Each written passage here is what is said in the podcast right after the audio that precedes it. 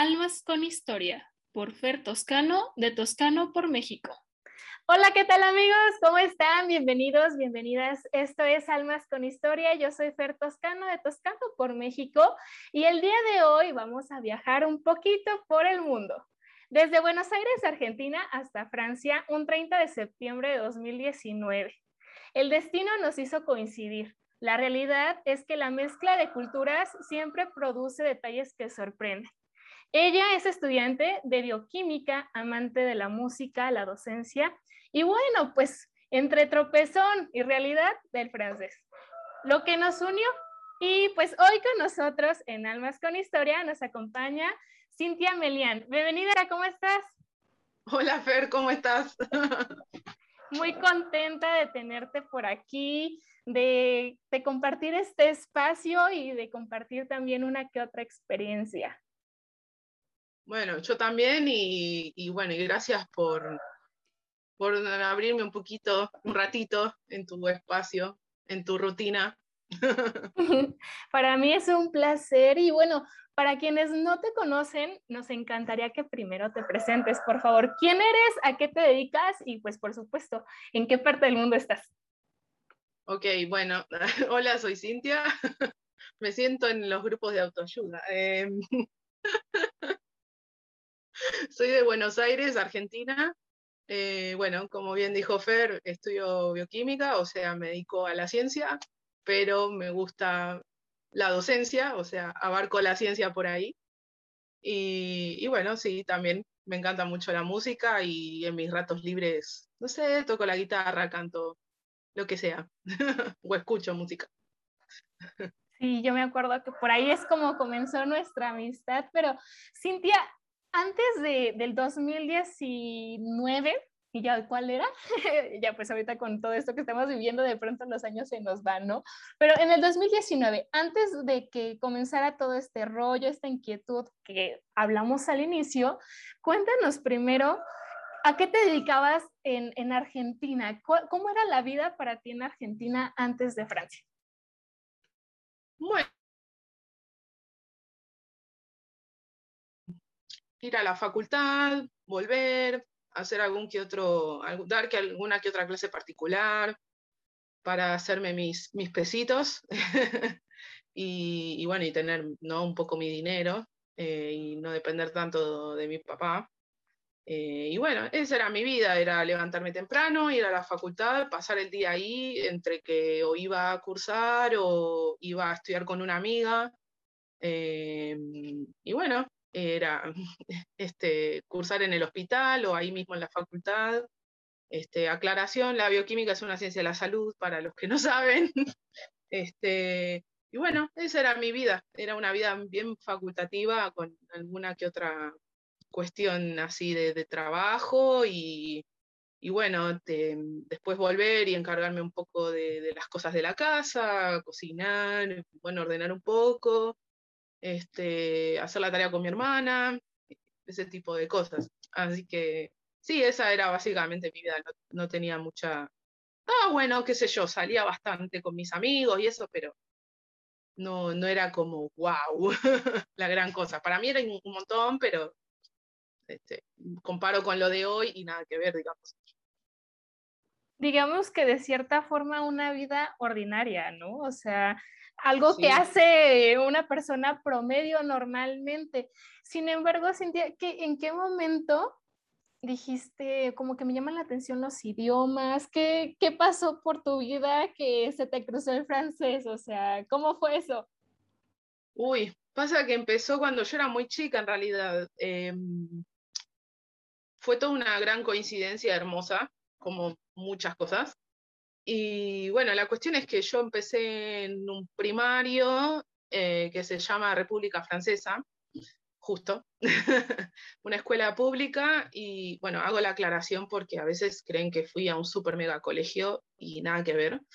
Eh, es una, era una humilde escuela pública de barrio y había un proyecto eh, a nivel de Ministerio de Educación de eh, hacer pruebas piloto en ciertas escuelas primarias con distintos idiomas, ¿no?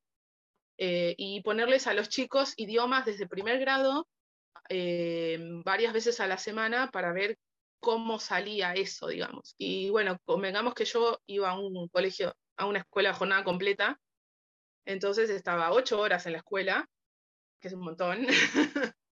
y, bueno, nada, justo el año que yo entré empezó esa prueba piloto y fuimos el primer año de, esa escuela que, experimentó esto. Y, bueno, nada, tenía francés cuatro veces por semana, dos horas de clase, o sea, dos horas cátedra, digamos, y, bueno, nada, entonces yo fui de repente era como que, bueno, todo lo que me enseñaban lo absorbía y así estaba en mí, digamos. Y, fue eso, ese fue el comienzo, digamos. Después eh, ya fue más elección mía, porque cuando fui al secundario ya empezaban de cero, entonces eh, yo como que ahí iba perdiendo nivel, entonces tuve que anotarme en la Alianza Francesa si quería seguir, de hecho eso hice.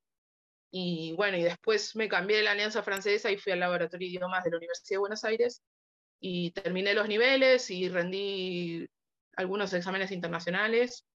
Este, y bueno, así como si nada, digamos. Casual. Tal cual, toda una gran curioso, ¿no? O sea, eh, bueno, por ejemplo, estamos hablando de dos países diferentes, ¿no? México y Argentina en este caso. Y para quienes somos de aquí en México, pues sabemos que la cuestión de los idiomas extranjeros no son precisamente como una de las prioridades, aunque están escritas en el plan de estudios, ¿no? O sea, si tú ves la malla curricular, ahí está, por ejemplo, el inglés. Pero qué, qué interesante que en Argentina, por ejemplo, en este caso, como nos lo estás compartiendo a través de pruebas piloto, pues se dio una de tus principales oportunidades de vida, ¿no? Yo creo que, este aspecto sí es crucial porque podemos reconocer que a través de la lengua podemos ir más allá de lo que ven nuestros ojos en los primeros momentos de nuestra vida. Cintia, ¿qué ha significado para ti como tal el conocer otro idioma aparte de tu lengua materna? Eh, a ver, no, no sé si tengo como una, una palabra, pero estuvo bueno porque yo pude, más allá de los, vamos a decir, sueños comunes que tiene la gente de tipo trabajar de lo que le gusta, eh, tener su propio hogar, eh, etcétera, etcétera. Algunos querrán o no tener hijos, pero se entiende. Como que yo ya era chica y yo ya me quería ir a otro país a hacer algo, no sabía qué, ¿entendés? Entonces, siento que me abrió como la perspectiva de que existía algo más que el territorio en el que yo vivo, ¿se entiende? Como que había algo más allá que yo no sabía qué era, pero que seguro estaba buenísimo. O sea, es una garantía que nadie me la dio, pero yo la sentí así, ¿entendés? O sea, como que te saca un poco de lo que es el, o sea, tu, propio país con la cabeza, digo, ¿no? Eh, después uno sale o no, Em, pero bueno, em, lo que no me gustaba, que ahora lo pienso más de grande, es que alimentaba por ahí mucho esa cosa que tiene el argentino de mirar para Europa, ¿viste? Nosotros somos un país que mira mucho a Europa, o sea, porque venimos de la inmigración europea, pero mm, este, sí, siempre se idealizó mucho Europa y, y por lo menos yo por suerte no me dejé llevar por eso y fui por un deseo propio, pero me pasó mucha gente que era, che, ah, qué bueno, hablas francés, te puedes ir a Francia, que el primer mundo, bla, bla, bla, y yo como, mira, yo no voy por ahí, pero, pero bueno, era, es muy difícil como quedarse afuera de, ese pensamiento tan popular y colectivo, ¿viste? Eh, pero bueno, yo de chica ya sabía que había algo más allá, aunque seamos sinceros, uno mira la tele y todos los dibujitos están con otro acento que no es el tuyo, entonces sabes que hay algo más. o sea, como por defecto, ¿viste? Pero en ese sentido, para mí significó eso, darme cuenta desde chica que había algo más y que podía haber algo más para mí, no solo acá dentro de Argentina, sino en cualquier lado, no importa dónde, digamos. Fíjate que qué curioso, ¿no? O sea, al final de cuentas estamos dentro de Latinoamérica y tú dices, bueno, el argentino ve a, Europa, ¿no? Pero el mexicano también, el mexicano, digo, no precisamente Europa, pero sí ve como Estados Unidos, ¿no? La gran oportunidad de, de transformar su vida. Y yo creo que no es que esté bien o esté mal, ¿no? O sea, no es una cuestión de prejuicios, sino es más bien si lo quieres hacer por agradar a otros, por una moda externa o por satisfacer una, un gusto o una necesidad propia, ¿no?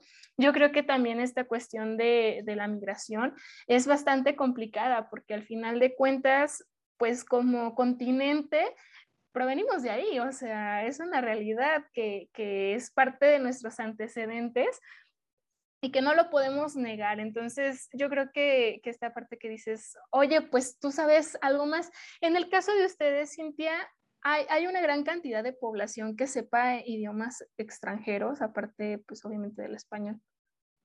Em, depende mucho en qué parte de Argentina estés, digamos. Cuanto más cerca de la ciudad estés eh, o vivas en una ciudad más grande, eh, sí, generalmente la gente sabe inglés, hasta ahí igual, tampoco es, wow, el super mega nivel, pero la gente se esfuerza mucho por saber inglés y más que nada porque los trabajos lo piden mucho y porque, bueno, terminó siendo el idioma universal en cierto punto. Eh, entonces, bueno, sí, mucha gente generalmente sabe inglés y, y es con lo que se maneja, digamos. Eh, y francés, solo algunos se animan. A mí me ha pasado de, de ir a los cursos en la Alianza Francesa o mismo en el laboratorio de idiomas y que sea gente ya grande, o sea, tipo de la edad de mi papá para arriba, que dijo, ay, toda mi vida quise estudiar francés y ahora recién tengo el tiempo, ¿viste? Como que eh, eh, fue ese choque, como que la juventud, ay, sí, tenés que saber inglés porque afuera, para irte afuera, qué sé yo, y la gente grande diciendo, ay, toda mi vida quise estudiar francés y no pude, lo, lo puedo hacer ahora. Y, y, bueno, eso, sí, en general sí, la gente más habla inglés, más que nada. Sí, yo creo que por efecto denominador, ¿no? Eh, así estamos en, en América Latina. Y, y, por ejemplo, Cintia, ya una vez que, que, comienzas ahora sí que a dominar, a tomarle el gusto propio al idioma, ¿cuál es el siguiente paso para ti? ¿Qué fue lo que tuvo el siguiente peldaño en tu vida como para hacer una ruptura y decir, hay cambio de planes? Fue otra feliz casualidad en realidad. eh, literal, pero o sea, yo estaba tirada en mi cama un sábado. Eh, a todo esto, el programa, o sea, aclaro, yo hice el programa de asistentes de español, o sea, distinto al que hiciste vos, eh, que es el que hizo Dani también. Eh, y bueno, eh, siempre al programa hay que anotarse el año anterior al que uno va a viajar, ¿viste? Y yo, yo sabía que este programa existía, pero como lo había hecho un amigo mío que está estudiando el profesorado de francés, yo pensé que era para gente que hacía justamente el profesorado y que yo no, no podía entrar en esos programas, entonces yo sabía que existía ya hace como tres años, pero no, no sabía que yo entraba dentro de la categoría de la gente que podía ir. Y, y bueno, un día estaba tirada en mi cama y una amiga mía eh, me manda un link donde estaba este programa de asistentes de español. Y yo lo vi, vi los requisitos, entraba con todos los requisitos y dije, ya fue, yo me anoto. Eh, me faltaba poco para terminar la facultad, de, tipo en ese momento cuando me anoté me faltaba un año y medio. Y dije, bueno, a lo sumo, no sé, me voy y cuando vuelvo termino, o sea, no, no es tan grave.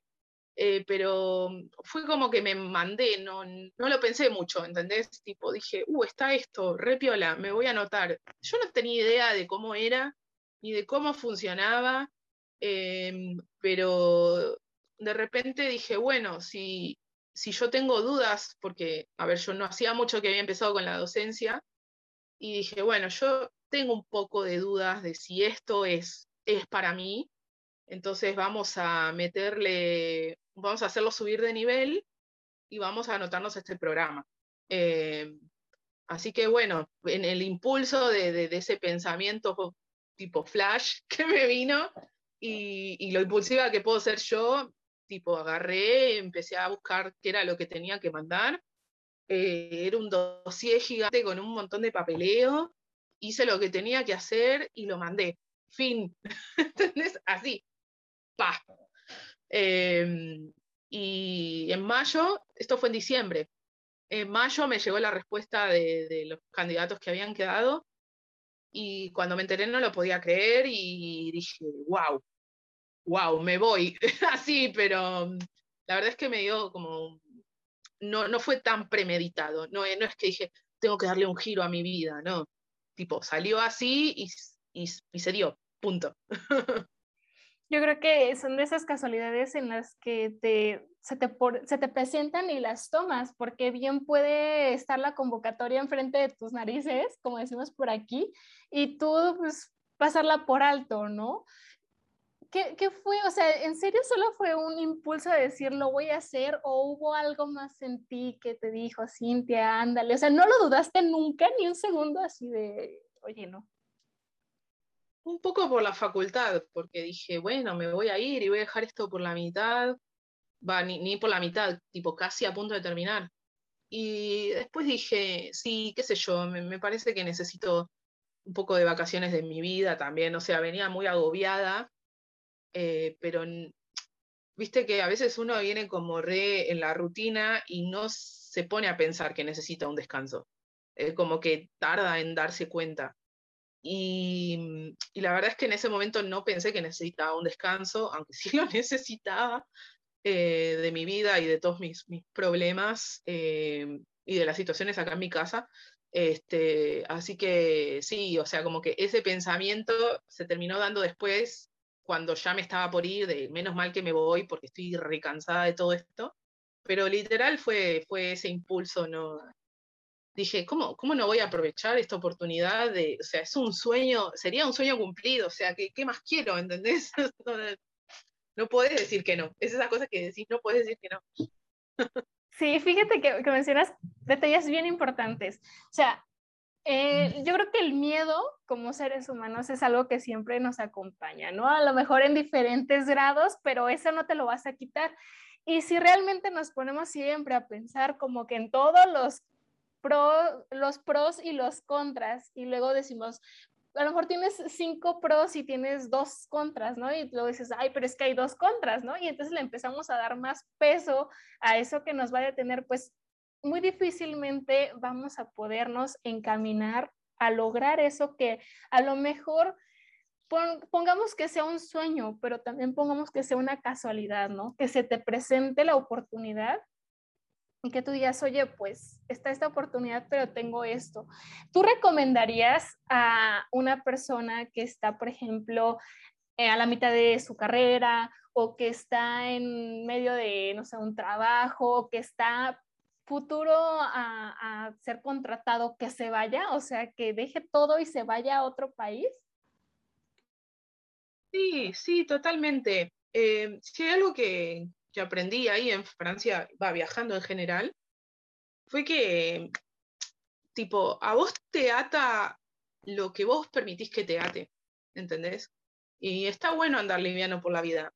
Lo que sí también me ayudó mucho a mí después cuando me fui fue que mis amigos, todos mis amigos, me dijeron, sí, andate, disfrutá, como que, si bien, como decís vos, cuando ya está ahí, que es más tangible, la oportunidad, le empiezan a uno a agarrar los mieditos, em, como que está bueno tener, tener alguien que, que te arengue, em, pero después sí, vos solo te das cuenta que, que, hay cosas que si las dejas pasar no las podés volver a hacer y, y que uno cuando es joven está bueno porque no tiene mucho que perder, va, depende cómo lo vea uno, pero en definitiva no tenés mucho que perder, no estás muy arraigado tampoco, y eso te permite también andar liviano y, como te digo, te das cuenta que las cosas te atan porque vos permitís que te aten. Em, yo me podía haber quedado allá, o sea, no era mi idea realmente y no me esforcé por quedarme, pero yo me podía haber quedado allá y, y en definitiva como que, mm, no sé, está bien, acá quedaba mi familia y eso, pero pero era, era lo que yo quería y, me permití, digamos, irme y si quería me podía permitir quedarme allá, en el sentido, era una barrera mental mía, no, no es que no es que las cosas no existan, pero es uno el que tiene que decir, bueno, tipo, me quiero quedar, me quedo, eh, cuando pueda ir a visitar a mi familia. Lo bueno es que hoy existen, por ejemplo, las redes sociales y todo eso que acortan mucho las distancias. Obviamente no es lo mismo, pero, pero bueno, esto, esto está todo en uno. Así que si uno quiere estudiar esa carrera que lo hace feliz, aunque sepa que después va a ser difícil encontrar trabajo, eh, tarde o temprano las cosas se van dando y, y la barrera es de uno, digamos. Sí, estoy súper de acuerdo contigo y, yo creo que ahora sí que si se te presenta la oportunidad, pues aprovechala, no tienes nada que perder, al contrario, hay mucho que ganar. Y bueno, precisamente hablando de lo mucho que ganar y de toda esta experiencia, a ver, ya nos dijiste, pasaste por un proceso en el cual enviaste tus documentos, y ya nos dijiste también, ya fuiste aceptada, pero en el lapso de tiempo entre lo que es pues estar en revisión e irte, ¿qué es lo que pasa en ese intermedio para quienes quieren ser asistentes de, lengua del francés? A ver, cuéntanos. Más bien, de lengua español en, en Francia. Em, bueno, en realidad eh, hay todo como una, siempre hay una burocracia atrás, una cosa de papeleo y de, bueno, o sea, a vos te llega tu, candidatura aceptada, digamos, y vos tenés que reconfirmar eso, eh, contestando ese mail, diciendo que, vos aceptás esa propuesta. Y, después eh, ya mm, cuando ya cuando te contestan tu candidatura ya te dicen bien a qué, eh, se diría, a qué distrito vas a pertenecer, digamos no te dicen a qué colegio vas a ir, pero sí tenés una idea de, la zona. Por ejemplo, a mí me tocó la, Academia de Orléans Tours, entonces yo sabía que abarcaba tipo Orléans, Tours, Bourges, eh, tipo toda esa zona del Val de la Loire. Entonces, em, como que ahí ya podés ir y, buscar dónde vas a estar, más o menos, o cuáles son las ciudades más importantes de la zona. Y bueno, y cuando confirmas, eh, ya lo que hacen es eh, mandarte los contactos de tus tutores o tu tutor, y, vos ya podés ir comunicándote con la gente en Francia. A mí, por suerte, encima me tocó una tutora divina, hermosa, que ya tenía todo ya, como estaban muy acostumbrados a recibir asistentes, entonces ya estaba todo cocinadísimo, ¿entendés? Tipo, che, te puedo, em, por ejemplo, yo iba con la duda del alojamiento, ¿no? Que es lo que, lo que más le uno preocupa, ¿dónde mierda voy a dormir? Eh, y ella me dijo, no, mira, yo conozco un lugar que, bueno, es la residencia donde nos conocimos. Y, puedo conseguirte un cuarto. Uh, sí, buenísimo, ¿cuánto saldría? ¿Cómo es?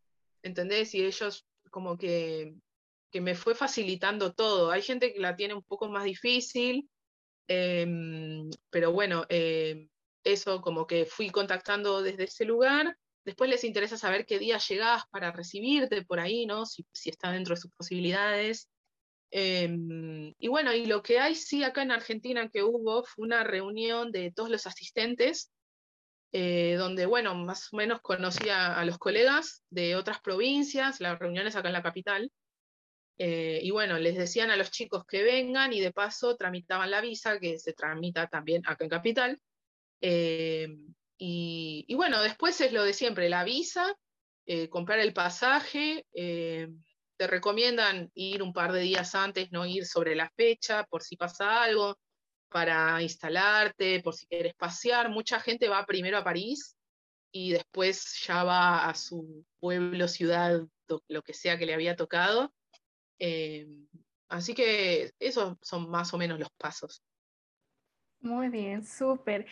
Creo que dentro de lo que cabe, digo, también yo conozco un poquito de la convocatoria, no es tan complicada como otras que existen, ¿sabes? Pero un detalle, Cintia. ¿Qué pasa? Digo, a ti te tocó en una ciudad más o menos grande, que no, que, que en este caso es Orleans, ¿no? Pero ¿Qué pasa a los chicos que les toca en pequeños pueblitos? Porque por ahí yo he sabido que muchos se quedan así como de, sí, pero es que sabes qué, me va a tocar bien lejos y no voy a tener un buen transporte y cómo le voy a hacer para moverme. ¿Qué opinas tú al respecto de esto? Bueno, hay, hay varias chances. A ver, si hay, hay escuelas o colegios donde te toca enseñar que tienen su propia residencia para los estudiantes, porque hay estudiantes que, están como medio pupilos, entre comillas, porque viven lejos, entonces los chicos se quedan a dormir. Entonces, eh, que es como un internado, ¿no? Entonces vos por ahí podés alquilar un cuarto en el internado, entonces tipo, el problema de transporte no lo tenés para nada porque vivís en la escuela, básicamente. Y si no, lo que, lo que hay que hacer es apelar mucho a, a la buena onda de los colegas, que a veces es un poco difícil, ¿no? Porque es otra cultura, pero claro. hay muchos colegas que, por ejemplo, si vos estás alquilando cerca o te puedes encontrar en un punto de encuentro a la X hora, y te llevan en su auto, ¿entendés? Eh, eso puede pasar también, o siempre hay un bus que por ahí no pasa tan seguido, pero lo que tiene bueno Francia es que los bus tienen horarios, entonces no como acá, por ejemplo. no como acá.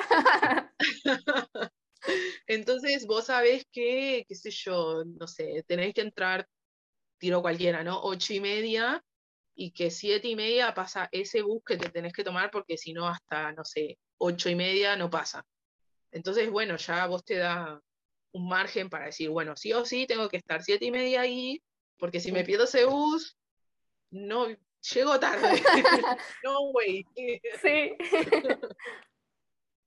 Yo creo que siempre hay una opción, ¿no? O sea, siempre vas a encontrar algo, una alternativa, a alguien que se apiade de ti, ¿no?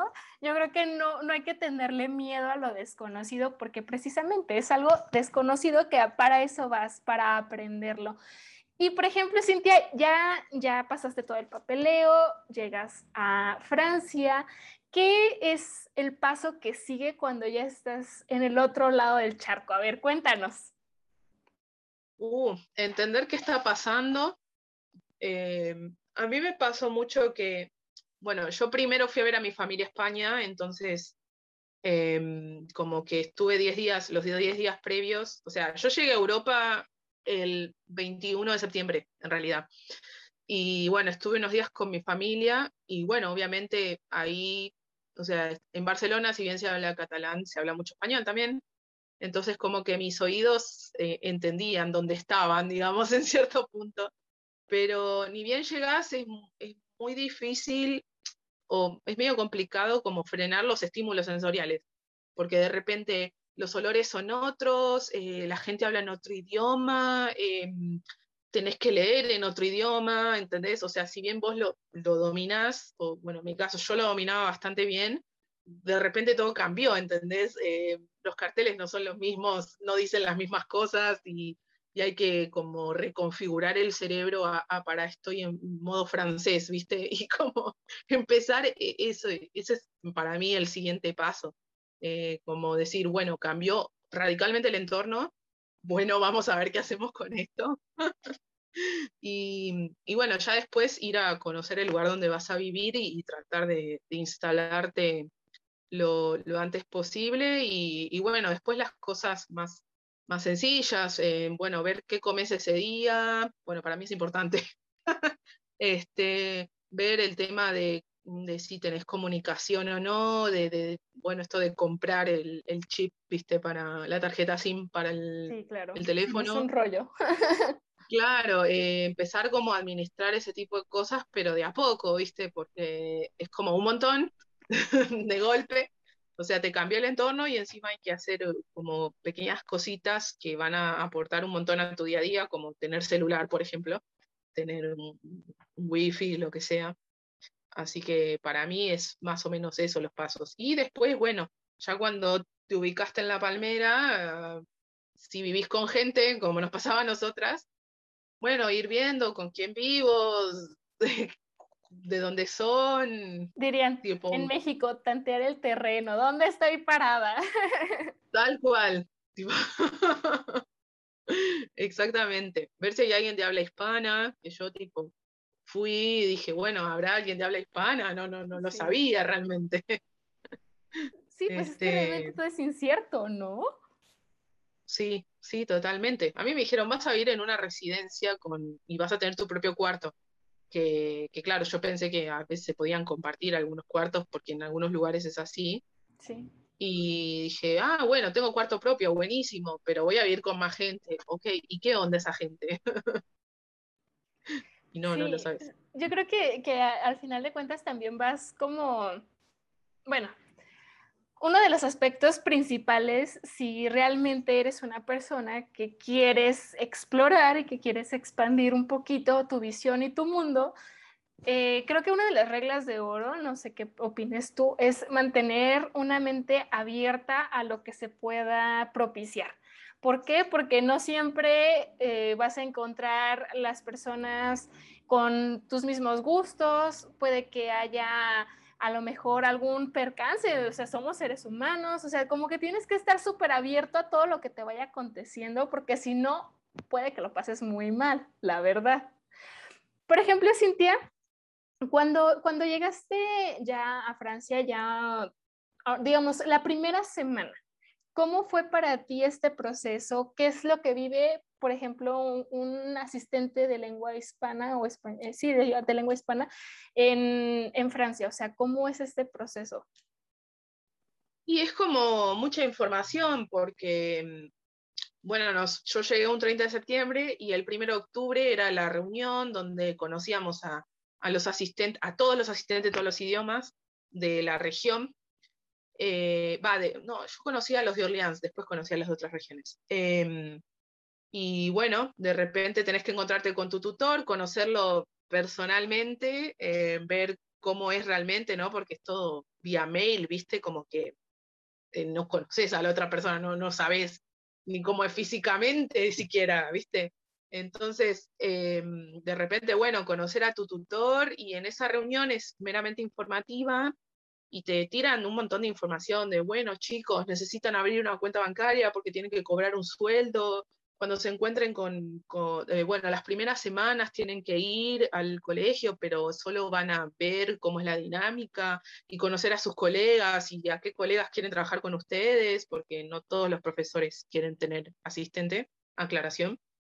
Eh, conocer el colegio. Eh, ah, bueno, hay colegios que tienen comedor, que ustedes pueden acceder al menú estudiantil, eh, cómo es el tema, ¿viste? Y como que es todo así, tipo, fum, bum, bum, todo eso, ¿viste? Y, ya te digo, y conocer a tu tutor y cómo presentarte y que venga el tutor y, te pregunte un montón de cosas. Y bueno, ahí malavariar un poco todo, toda esa información eh, el primer día de la reunión. Em, y después, eh, bueno, ya cuando vas al colegio, también un montón de gente nueva, no entendés nada, porque entras y no sabes dónde tenés que ir, ¿viste? Porque no es que te van a buscar a la puerta. De repente te dicen, bueno, vení mañana al colegio y cuando llegues anda a la sala de profes. ¿Qué sé yo dónde está la sala de profes? ¿Viste? Claro. ¿Dónde está? No sé. No, y luego con esos edificios que están así como muy grandes, de pronto uno sí necesita un poquito de ayuda, vamos a decir la verdad.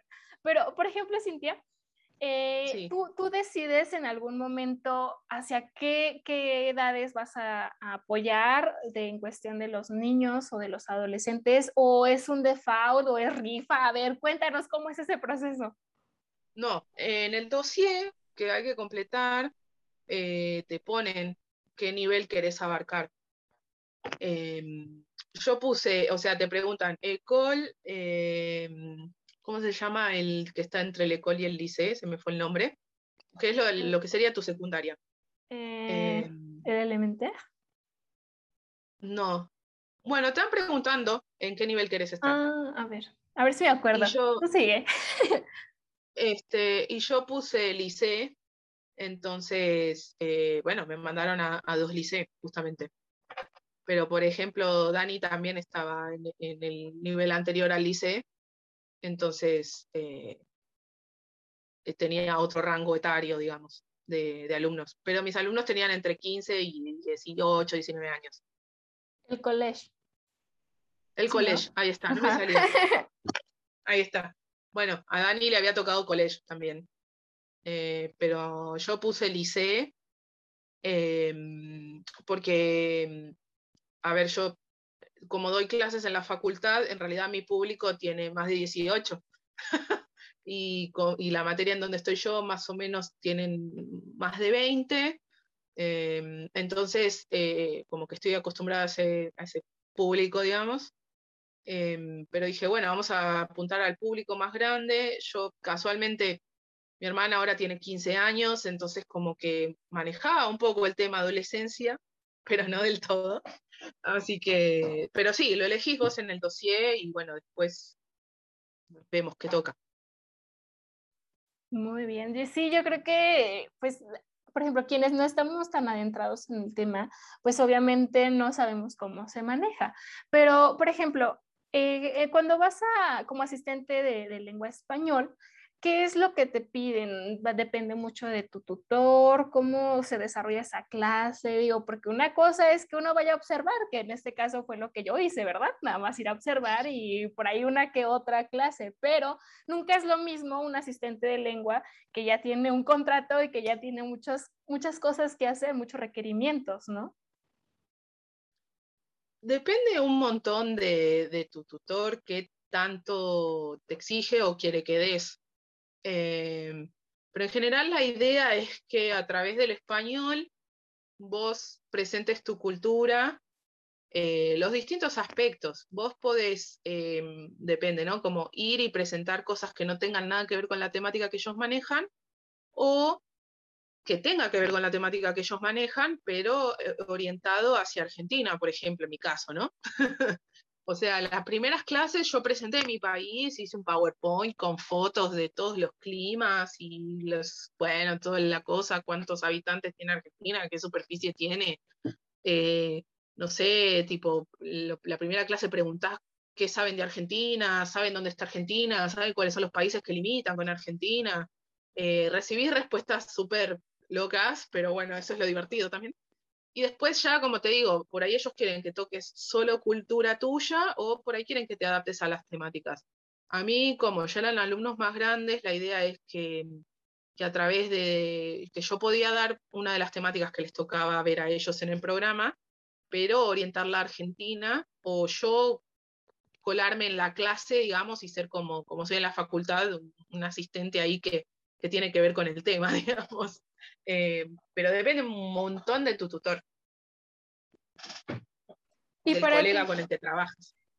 Para ti fue complicado adaptarte como tal a la cultura francesa, o sea, ¿cómo viviste este choque? Porque pues al final de cuentas lo es, al, al, final de cuentas uno se queda así como de, wow, ¿no? ¿Qué está pasando aquí? Sí, sí, fue difícil porque en el colegio, así como, claro, ellos están preparados para recibir gente extranjera y sos como, como cotizado, entre comillas, es como, wow, el extranjero.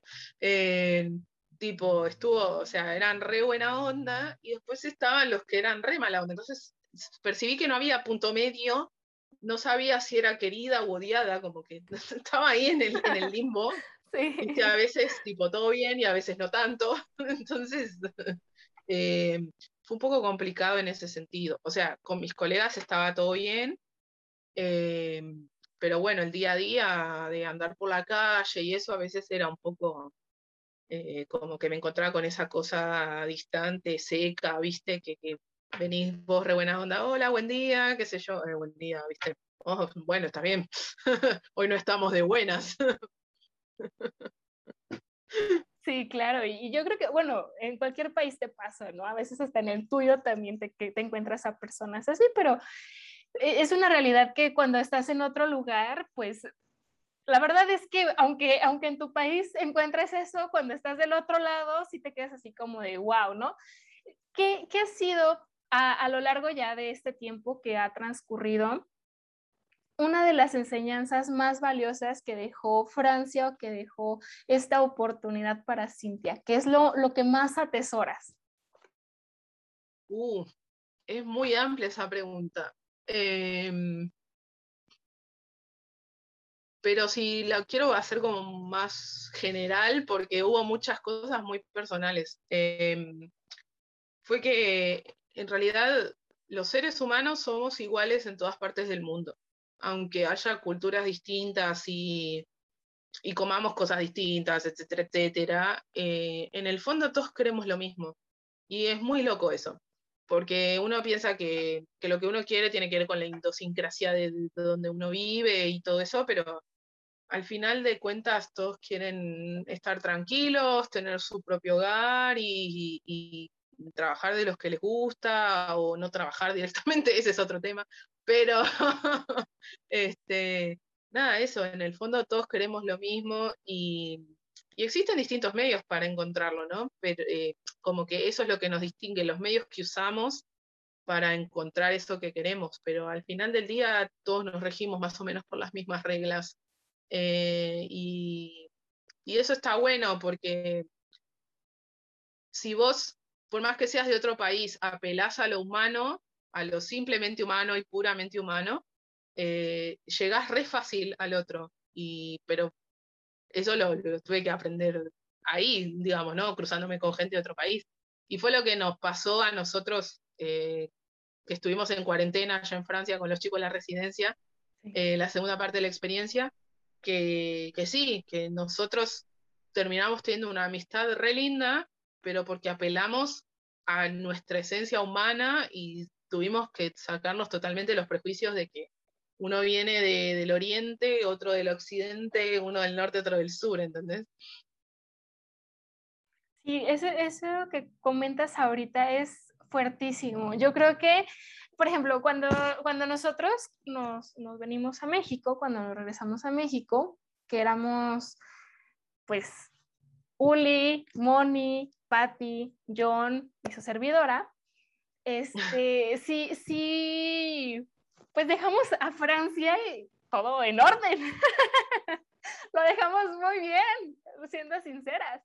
Y, y, de pronto, digo, pues yo me regreso a mi país y obviamente la cuarentena con mi familia pues es diferente, pero cuando la vives con personas que, que relativamente apenas acabas de conocer o que estás en el proceso de conocerlos, pues sí es así como que, a ver, espérate tantito, ¿cómo que vamos a compartir tanto tiempo? ¿cómo, cómo le hicieron? O sea, ahora sí, ¿cómo le hicieron para sobrevivir a, esa situación? Porque obviamente, para empezar, cuando estás en tu lugar de origen, pues ya sabes más o menos cómo te manejas, ¿no? O sea, aunque estés en cuarentena, pues ya sabes qué, qué puedes y qué no puedes hacer. Pero estando allá, Francia lo vivió totalmente diferente. ¿Cómo lo viviste tú? Uy, a ver, yo la verdad es que creo que fue lo mejor que nos pudo pasar en cierto punto, porque mm, había mucha incertidumbre, bueno, todo el mundo tenía mucha incertidumbre, ¿no? Como que no te estoy contando nada nuevo, pero entendimos que había ciertos límites o ciertas cosas que no, no estaba bueno pasar o tocar, digamos. Entonces, de repente, si alguien estaba muy angustiado, en vez de ir y decirle, che, no te angusties porque nos angustias a todos, era esta cosa de, sostener, ¿entendés? Tipo, em, y aparte, eh, era eso, era como empatía pura, fue empatía pura, es la definición que le puedo dar, porque si alguien estaba angustiado, se iba y, se le decía, bueno, che, pero fíjate, y intentábamos distraernos, eh, nos reconectamos con un montón de cosas re locas, por ejemplo, una vuelta jugamos al fútbol todos, ¿entendés? Y como que volvimos a esa cosa esencial del juego, ¿viste? Y lo importante que es jugar em, para todos, ¿eh? No, no hablo solo para los niños. Eh, como de reencontrarse con la cosa del niño interno, ¿viste? Em, fue eso, fue como que volvimos al origen de las cosas, en definitiva, y siempre que alguno estaba mal o estaba viendo una situación en particular, se lo apoyaba.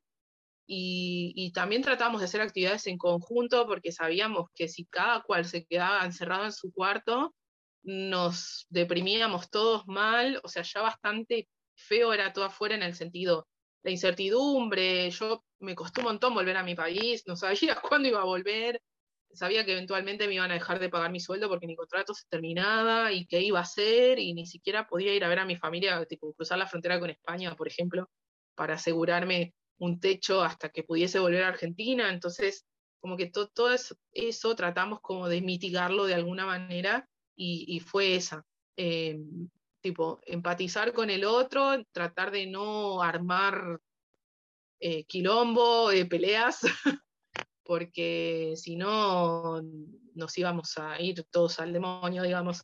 Eh, hubo sus momentos de roce, no te voy a decir que no, porque es inevitable, cada cual con su personalidad y cada cual lo llevaba como podía, pero la verdad es que la mayor parte del tiempo hubo muchísima empatía y mucho sostén y hacia el otro y hacia uno mismo, digamos.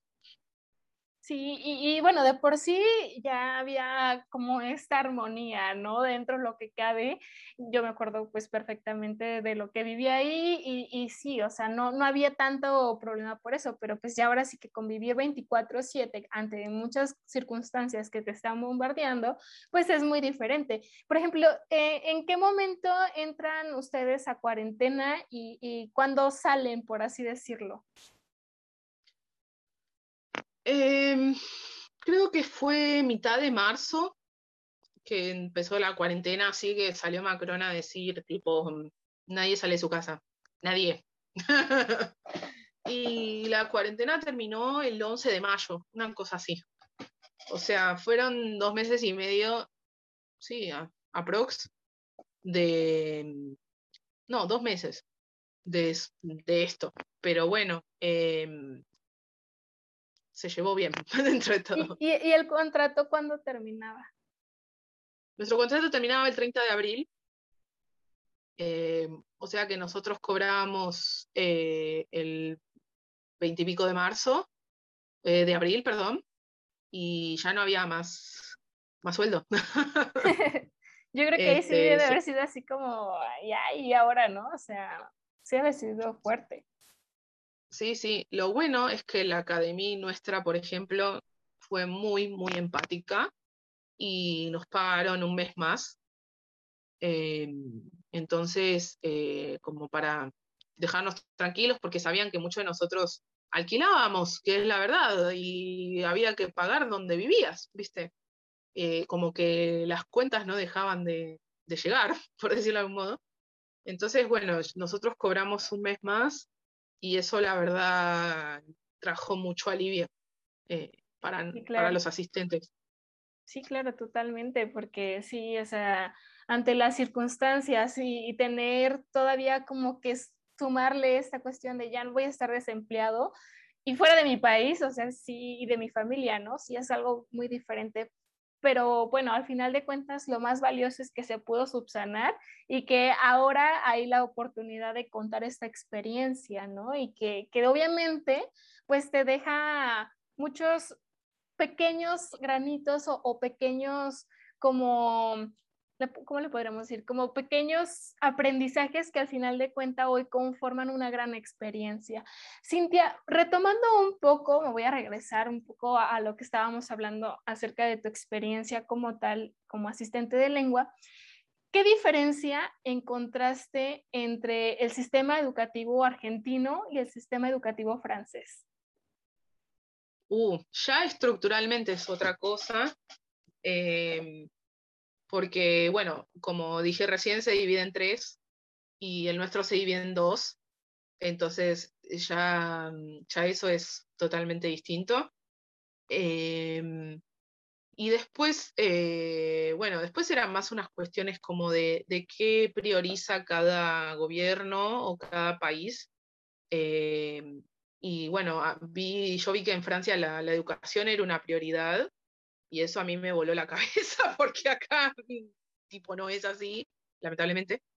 Em, entonces, bueno, dije, wow, o sea, me, pareció igual súper valorable, no, no lo digo como algo malo para nada. Me, me encantó, me encantó eso que, que, sea muy importante y que estén todo el tiempo. Es medio molesto igual, pero revisando programas y viendo si estos contenidos sirve enseñarlos o no. Em, como que se está moviendo todo el tiempo, es muy dinámico en ese sentido. Y, está bueno, porque viste, acá quedaron cosas, muchas, eh, muchas cosas quedaron como en la historia, literal, y cuesta un montón esto de las reformas, viste, como que somos un poco estancados con algunas cosas. Entonces, eh, me, pareció como genial. Em, es medio molesto para los docentes en el sentido de que todo el tiempo hay que andar adaptándose y, viste, como que uno está con sus cosas también, pero bueno, eh, eh, básicamente eso. Este, después eh, los chicos, los adolescentes son adolescentes en todo el mundo y, como te decía antes, todos queremos más o menos las mismas cosas y estamos más o menos en la misma. Sí, al final de cuentas como que, yo, bueno, a mí me pasó de que se me hacía muy curioso precisamente lo que mencionas, o sea, como ver los comportamientos iguales o, o ver cómo, obviamente, pues hay detalles que se, se, llevan de una manera diferente y dices, ah, mira, esto no lo conocía, ¿no? Esto lo puedo aplicar de esta forma. ¿Qué fue lo, lo más extraño o novedoso que encontraste cuando, o sea, hablando en el aspecto educativo, cuando llegaste a, la escuela, cuando estás impartiendo clases, cuando estás escuchando al maestro dar clases, ¿qué fue lo que dijiste? Oye, como que esto me, me hace un choque ahí. Bueno, yo nunca entendí bien, o sea, sí lo entendí, pero como que acá es distinto. Este tema de que los chicos no tienen, como que tienen un tutor fijo, viste, la, cada por ejemplo, cada aula con sus respectivos alumnos tiene su tutor fijo, pero es un profesor. Em, nosotros acá tenemos otro sistema em, en el colegio secundario, digamos, y lo que sería la prepa de ustedes, que para mí es una sola cosa, por eso hago la distinción. Em, como que cada división y, cada año y sus divisiones tiene un preceptor que se hace cargo, que no es un docente, es eh, personal no docente justamente. Em, entonces, cuando pasa algo, se tiene que hacer cargo el preceptor de los temas administrativos, las asistencias, bueno, todas esas cosas, y de si hay problemas con algún docente en particular, ver de cómo se soluciona, etcétera, etcétera, etcétera.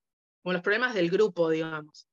Eh, en cambio, acá tenían la vie scolaire, que era como la dirección pero que no era la dirección, o sea, em, y como que le informaban las cosas a este profesor que estaba a cargo, o sea que los profesores no solo daban su materia, sino que tenían un aula a cargo que por ahí encima no eran sus alumnos, no es que ellos les daban estrictamente clases a ellos, sino que por ahí era otro año re nada que ver. Y eso era como, como raro para mí a nivel administrativo, digo, ¿no? Como como confuso, ¿no? como que te ponían mucho trabajo encima, no, no, sé cómo decirlo, pero para mí era raro eh, eh, esa forma de administrarse. Eh, después, pedagógicamente, y eso más o menos estábamos iguales. Y por ejemplo, ¿qué es algo que hayas encontrado como similar? ¿En el sistema educativo? Bueno, los maestros quejándose porque por ahí tenían demasiado para corregir y bueno, la vida del docente, ¿viste? Uy, y que todavía no corregí las pruebas de estos y uy, no, no les quiero tomar pruebas porque tengo que corregir 35 pruebas. y no, es como esos mini gajes, eh, bueno, a veces tener una relación chocante con los colegas, eh, o tener colegas muy buena onda con los que te llevas súper bien y, bueno, y siempre cada, por ejemplo, a mí me pasaba que en los colegios que estuve, los, los profes de español eran muy unidos, eh, porque bueno, eran todos de la misma área. Entonces, eh, bueno, nada, eso también como ese compañerismo de, gente que comparte el área el, que enseña, pero que igual eran buena onda en general con todos. Este, e, esas cosas de maestros las vi muy, va, que es el ambiente donde yo estaba también. Sí, claro. Es que, ¿sabes? Yo creo que es importante hablar de este tema precisamente porque también como estamos fuera de ahí, eh, a veces tendemos a como a catalogar o o a tener el prejuicio de que en, Francia, en Europa, en otra parte del mundo, la educación es perfecta, los maestros son perfectos, los estudiantes son perfectos, como que ahí no pasa nada, como que todo está súper coordinado. Y es que la realidad, mm, yo creo que fuera de, todo el estigma que se pueda tener, es que somos seres humanos y al final de cuentas tratamos, como tú bien lo dices, de llevar una dinámica que sea lo más cómoda posible, ¿no? A veces eh, algunos lo llevan con más pequeños pasos que al final te llevan a la misma meta y a veces otros lo llevan como a pasos más a prisa, ¿no? Pero al final de cuentas eh, es algo que se tiene que valorar y se, se aprende a valorar, valorar, perdón, hasta el momento en el que ya estás ahí y en el que te das cuenta que los maestros de allá también se quejan, también sufren, también no quieren calificar, también a ellos se les hacen muchísimos alumnos, hablemos de 18, de 20, de 30, de 30 y no sé cuántos puedan tener, a lo mejor 35 cuando mucho. Mientras acá, no sé en Argentina, pero en México 40, 50, o sea, es como, a lo mejor las cosas se multiplican, pero al final de cuentas el, el sentimiento y la actitud va más o menos ahí entrelazada, ¿no? Sí, sí, sí, totalmente. No, acá se trata de que no sean tantos, pero por lo menos en el sistema de educación primaria y media, digamos, ¿no? Pero eh, después ya en la facultad sí hay clases de 100 alumnos, ¿viste? Eh, depende en qué, en qué facultad estés, y qué materias des, etcétera, etcétera pero, pero sí, eh, tratamos de que sea un poco más reducido porque la pedagogía no nos ayuda, sino se te pierden chicos, viste, como que los perdes de vista cuando son tantos y no los conoces a todos. Y, la verdad es que todos coincidimos eh, en que es mejor cuando los puedes conocer a los alumnos y más o menos con qué problemas vienen o, o que traen de sus casas o no, o de salud mismo. A mí me sorprendió eso también. Eh, de repente mis colegas tenían anotados en los cuadernos los problemas de salud que tenían sus alumnos. ¡Wow! Tipo, y por ahí era un, lugar, tipo una clase de que eran 25, 30, y ellos tenían todo anotado, esas como esas pequeñas cosas que parecen re tontas, pero que al final del día pueden hacer eh, a la cotidianidad, digamos. Y, y bueno, sí, eh, no sé a qué iba todo esto, me perdí en lo que estaba hablando, pero... pero sí, nosotros tratamos de que no sean muchos porque te perdés, eh, te perdés de la cosa humana y, como la personalización, ¿viste? De, la educación. Sí, es que es una base súper importante. O sea, cuando yo les platicaba, eh, por ejemplo, mi, mi, grupo era un grupo de tercer grado, es lo equivalente aquí en México, y, y yo le decía al maestro, es que nosotros tenemos en el aula 40, 45 niños y él así que, o sea, veía sus 18 criaturas y se quedaba así como de, híjole, ¿no? Pues si esto lo multiplico es como de que no, o sea, ¿de dónde, no? O sea, como que no conciben. Y yo creo que eso, eso, es lo más valioso, ¿no? ¿no? No para ver quién está mejor, quién está peor, porque al final de cuentas son contextos diferentes, estilos de vida diferentes, posiciones económicas a nivel país diferentes que no, no tienen una cabida, ¿no? O sea, no podemos hacer comparaciones tan específicas o incluso tan generalizadas, porque al final de cuentas cada contexto vive con su propio estilo de vida y así es como aprendieron, ¿no? O sea, no es como que llegas y les dices, ay, no, qué mal. O que ellos vengan y te digan, ay, no, qué mal. Pues al final de cuentas no es justificación tampoco, pero es una realidad. Así es como lo, vivimos. Claro.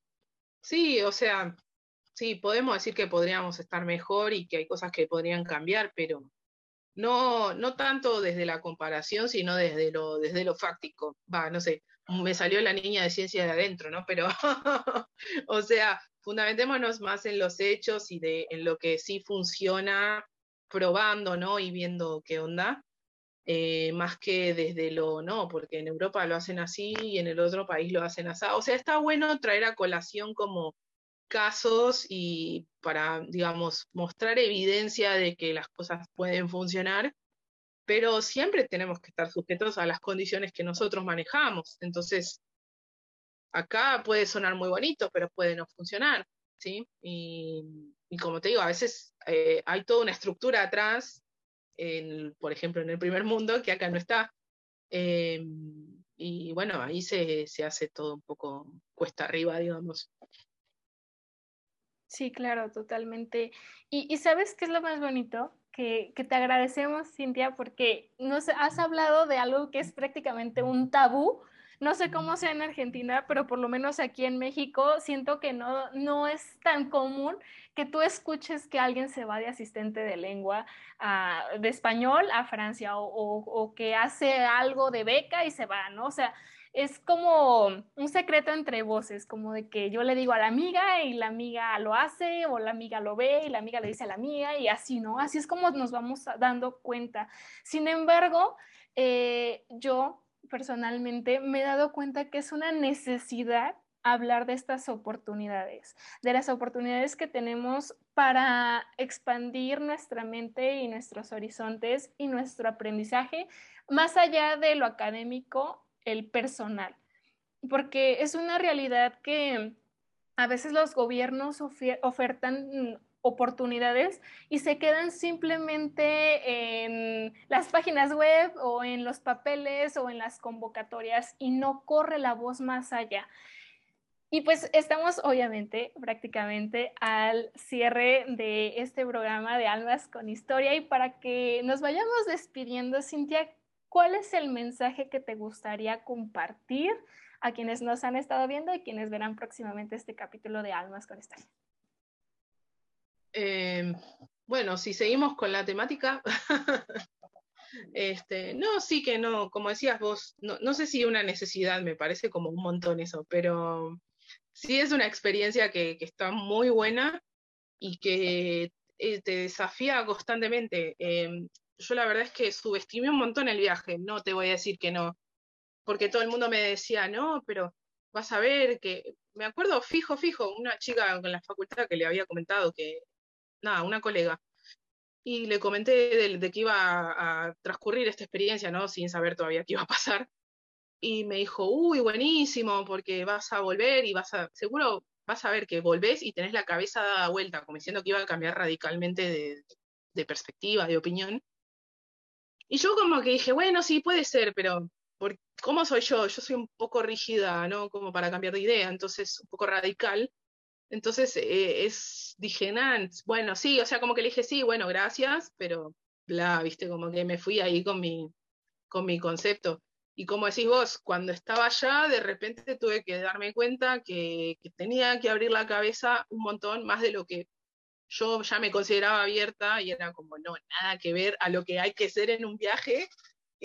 Y, bueno, tipo, eso, de estar todo el tiempo abierto a lo que va a suceder, estar abierto también a que a veces no sucede lo que uno espera, y igual está buenísimo porque sucede tal vez algo muchísimo mejor, o por ahí no es mejor, pero es lo que es y nada más, y está bien que haya transcurrido así, y como que aprendí un montón a eso y después, bueno, em, lo propio, ¿no? Como esta cosa de, que uno se va con, sus prejuicios y sus propios monstruos, digamos, aunque suene horrible. Y, bueno, también viajar solo te da eso, ¿no? Como que uno está mucho tiempo con uno mismo y a veces salen cosas que uno no sabía que estaban ahí o, o las tapó mucho tiempo bajo la alfombra y, bueno, es, el viaje un buen momento para decir, bueno, es hora de que vea qué hago con esto y, con este concepto, con esta idea, con esta idea que me molesta y cómo lo, lo transformo, va, si tengo ganas, ¿no? Pero para, para mi beneficio. Y yo, la verdad, más allá de eso, la cuarentena tuvo mucho eso también, como que aprendí un montón de mí misma y yo ya creí que me conocía y nada que ver y, estuvo, estuvo muy bueno, o sea, fue una apertura al mundo, es una apertura al mundo y una apertura hacia uno mismo y es un flash. Así que háganlo. Me encantó, háganlo. Sí, sí, sabes, o sea, no sé, cuéntanos, en lo personal, ¿te ha vuelto esa curiosidad por irte otra vez? ¿O ya estás así como de que no, es, ya lo probé, me gustó, gracias? ¿Cómo, cómo ha sido para ti eso? Es una relación conflictiva la que tengo con esa idea, porque un amor me volvería no, está bien. No, a ver, me volvería a ir, pero es como que, no sé, por ahí soy yo que todavía no, no, lo, no lo maduré bien o lo que bueno irse sabiendo que uno va a volver. No, no, importa si uno no sabe cuándo, pero me parece que está bueno ese objetivo de... de eh, me ha pasado con gente que, que, se tuvo que ir por la condición que sea, o ya sea por deseo o por necesidad, como fue en el caso de mi familia. Y cuando estuvo la, la crisis acá hace 20 años, y, y, bueno, yo es que ellos realmente se fueron con la idea de volver y nunca más volvieron. Eh, están muy bien allá en, en, Barcelona, tipo, y está todo piola. Eh, después tengo una amiga que se fue y dijo, no, para, yo creo que está bien, yo nací acá, pero este no es mi lugar en el mundo. Y se fue para allá también y como que ahora se está estableciendo y todo. Y vos le preguntás y te dice, nada, yo no vuelvo ni en pedo. Pero me parece que es me, mejor, o, o por lo menos así lo veo yo, ¿no? Como que irse con la idea de volver, no importa si es en 10 años o si es de visita, pero como no irse tan peleado con, con el lugar donde uno nació, porque después de todo, va, por lo menos mi amiga se fue con 25 años ya, o sea, no, es que era una nena. Entonces, eh, me parece que, que está bueno irse de vez en cuando, pasar un tiempo en otro lugar, volver acá, si te lo permite la situación, obviamente, no estamos hablando de si se puede. Pero siempre pensar en, en volver, digamos. Eh, así que contestando tu pregunta, me pica la curiosidad de volver a irme, pero es como que estoy resolviendo cosas acá todavía. Eh, entonces, tal vez cuando resuelva esas cosas me vaya, o tal vez no. Eh, voy para donde va el viento, digamos. Oye, una, una pregunta, ya, ya casi nos, nos vamos, pero una pregunta. ¿Te puedes volver a ir una vez que ya aplicaste? O sea, dice por ahí que no. Eh, no lo probé desde lo, desde lo fáctico. Para, hablas por el programa asistente, ¿no? Ah, sí. Eh, digo, por ahí estaba mandando. Eh, teóricamente no, pero no sé, yo no probé de nuevo. ¿Qué te puedo decir? Así que no, no tengo idea. Ok. Así de hasta o sea, donde yo sé, legalmente no. Claro, claro. La, porque la idea del programa es que, que el público se renueve y, claro. Y, que todos puedan acceder a la experiencia.